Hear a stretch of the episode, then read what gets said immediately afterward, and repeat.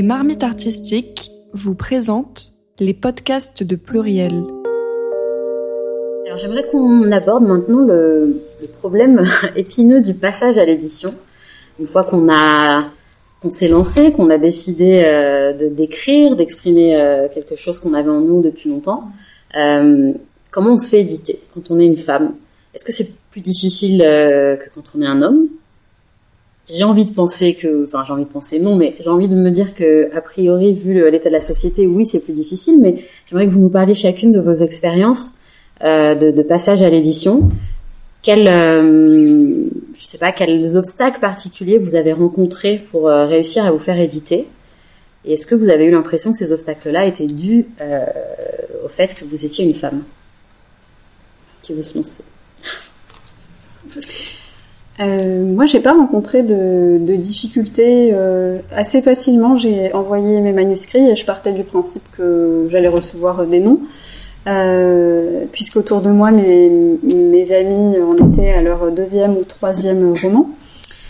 Euh, et puis, quand on m'a appelé pour me donner une réponse positive, euh, j'étais très heureuse, mais du coup, je, je ne voyais pas que la publication n'était pas une fin en soi et que ce qui importait, c'était ce qui allait se passer euh, après.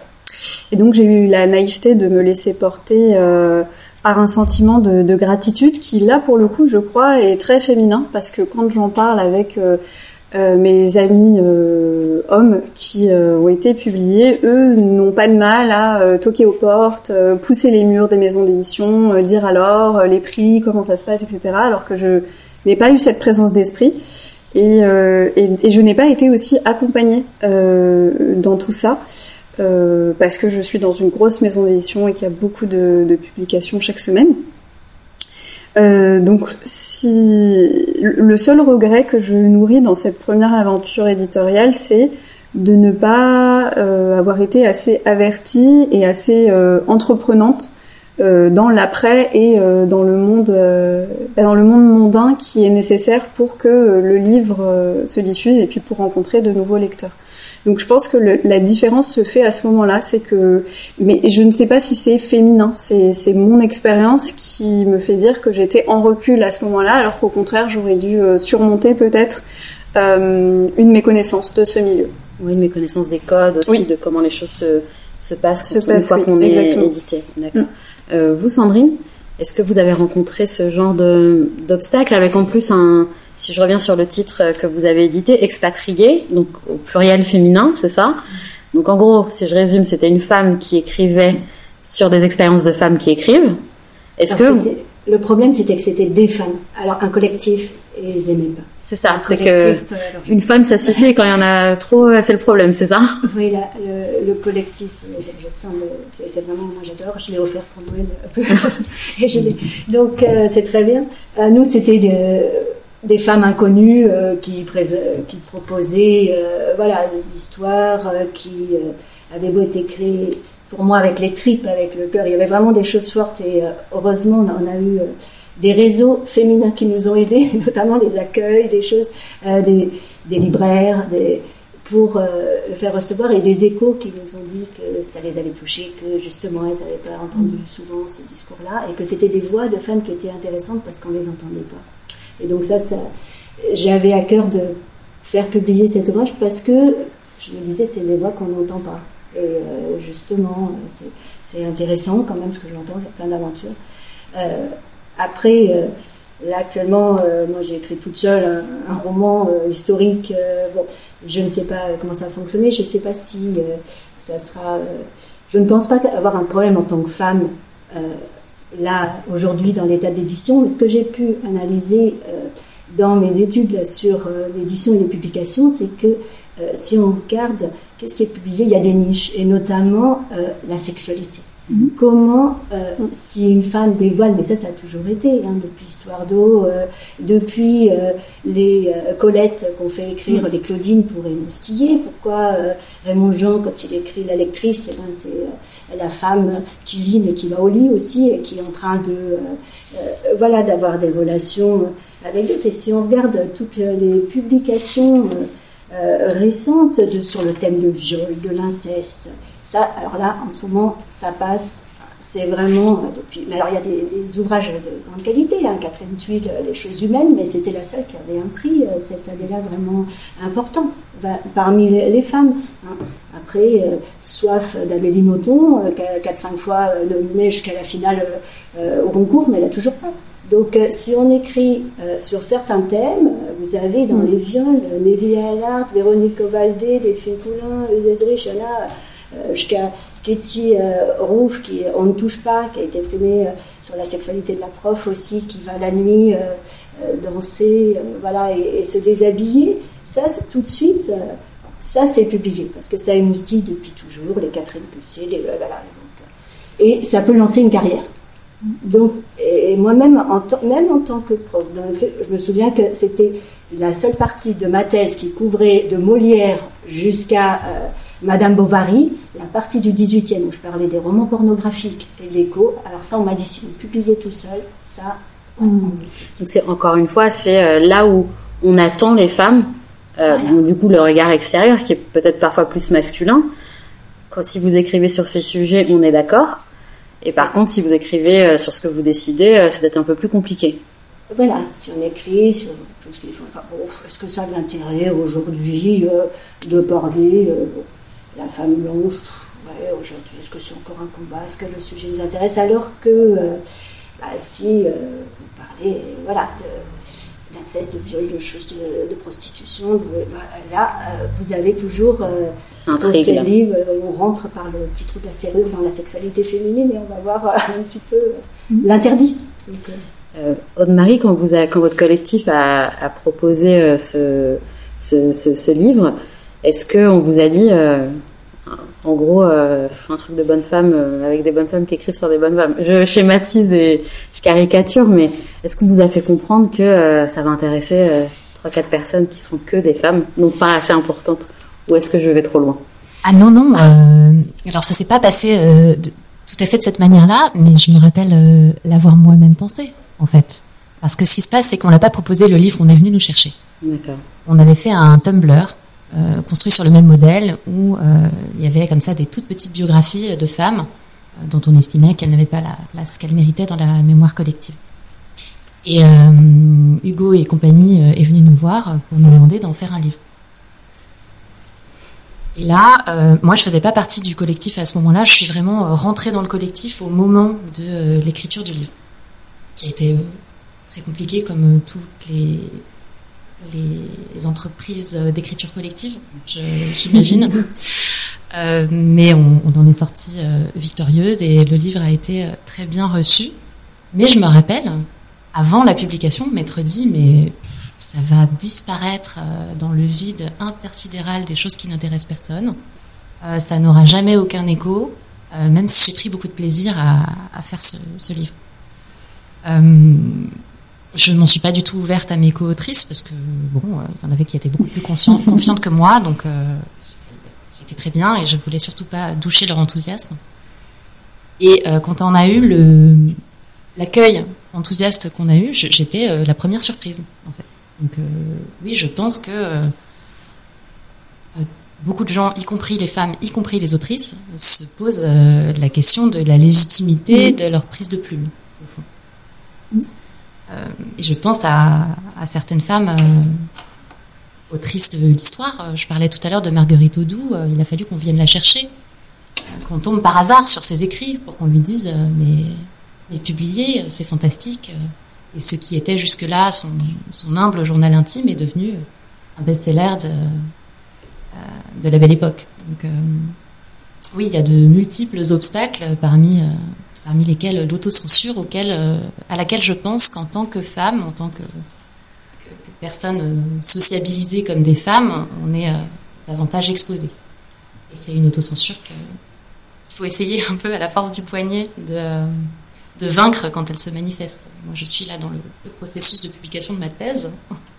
Et il faut que j'arrive à trouver le courage d'aller vers les maisons d'édition euh, euh, qui me plaisent le plus et euh, essayer de leur expliquer pourquoi je pense que ce que j'ai produit en tant qu'universitaire aurait vraiment sa place dans leur collection. Et alors justement, le, choix de la maison d'édition, parce que on a l'impression que quand on débute, on, on va envoyer en gros notre manuscrit à, toutes les maisons d'édition et puis prendre la première qui accepte parce que quand on doute de soi, j'imagine que on, est prêt à accepter les premiers venus. mais du coup, la, la, question se pose est-ce que vous est-ce que vous vous êtes dit, est-ce que vous vous dites peut-être encore maintenant qu'il faut, il faudrait peut-être aller vers des maisons d'édition je sais pas, 100% féministe ou, euh, ou en tout cas où se trouve euh, une, ouverture d'esprit sur les questions euh, liées aux femmes. Est-ce que vous vous dites que peut-être vos écrits seraient mieux acceptés, compris Ou est-ce qu'au contraire, quand Sandrine vous parlait tout à l'heure de certains thèmes qui étaient que, que, certains éditeurs appréciaient, est-ce qu'il faut un peu adapter son texte, son écriture à ce qu'on imagine être le regard peut-être masculin dominant des éditeurs? Est-ce que c'est des compromis que vous, auxquels vous pensez, peut-être pas que vous n'acceptez, mais auxquels vous pensez dans vos processus d'écriture respectifs? Non, j'adapte pas, mais je, voulais dire juste par rapport à. J'ai offert à ma belle-mère, ni vu ni connu, à Noël. Du coup, elle, elle m'a offert Histoire du fils. C'était le titre.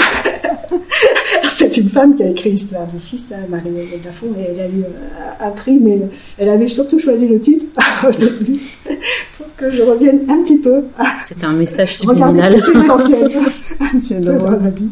Et euh, oui, donc euh, après pour l'édition, bah, changer. Euh, non, quand, on m'avait dit, oh, tu devrais travailler juste sur cette partie. mais à, l'époque, c'était pas ce que j'avais envie de faire euh, pour rentrer. Euh, juste, peut-être que justement, j'avais pas assez d'ambition, je ne me risquais pas assez euh, pour. je sais pas, c'est peut-être dommage. Hein, j'aurais peut-être dû creuser ça. ça C'était une partie qui me plaisait, mais c'est pas ce que j'avais envie particulièrement de travailler à, ce moment-là. Et donc, j'ai continué quand même à, écrire ce qui me semblait important d'écrire.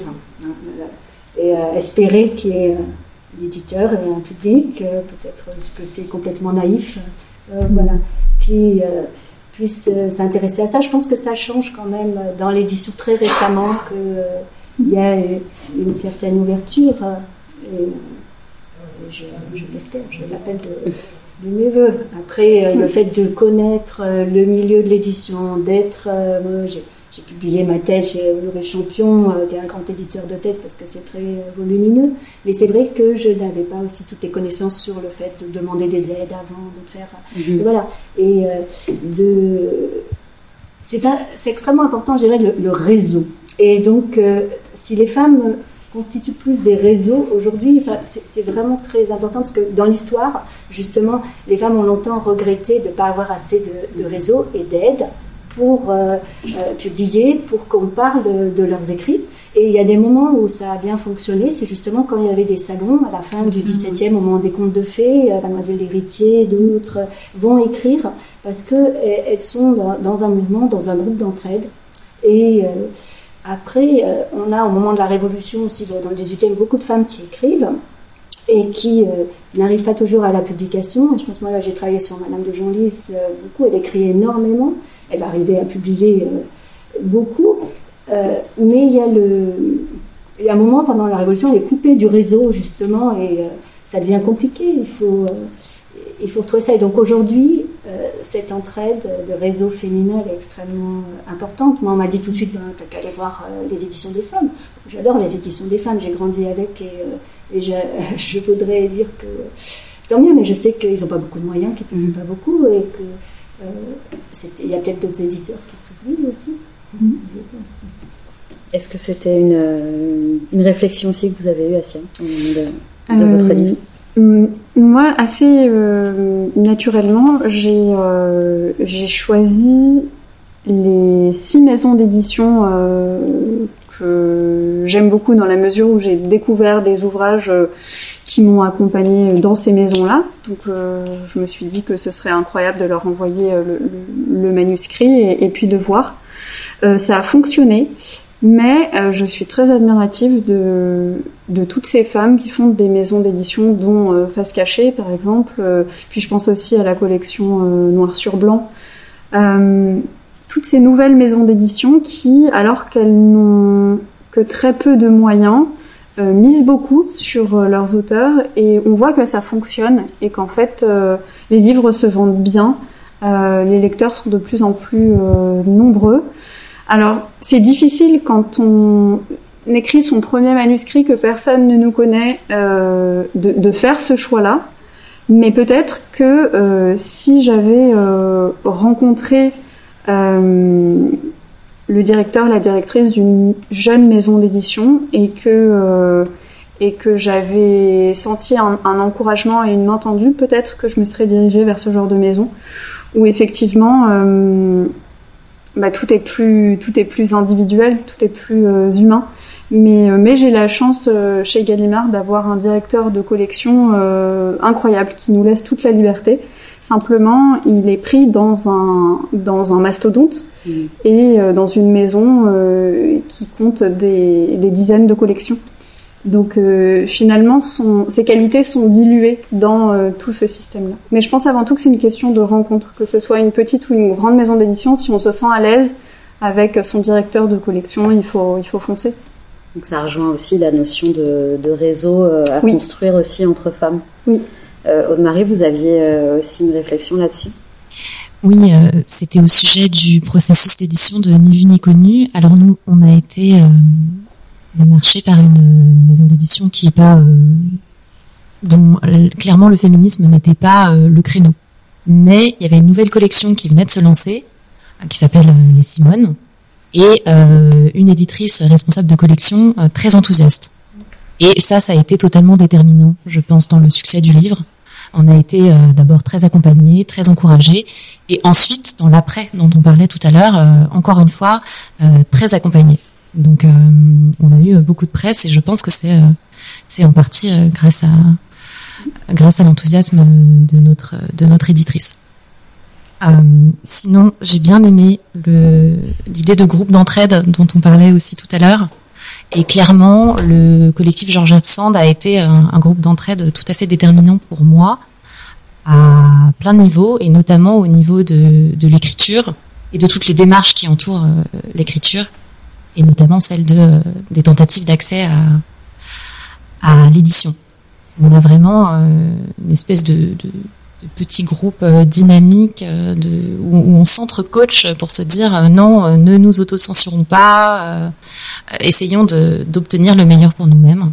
Et, et ce sont de, petites solidarités féminines qui fonctionnent bien à plein de niveaux. Ok, bah c'est effectivement des dynamiques, je pense qu'il faut creuser comme ça pour, pour les voir se développer à l'avenir. J'aimerais qu'on revienne sur un point dont on a un petit peu parlé euh, au début, je pense, dans vos expériences de lectrice.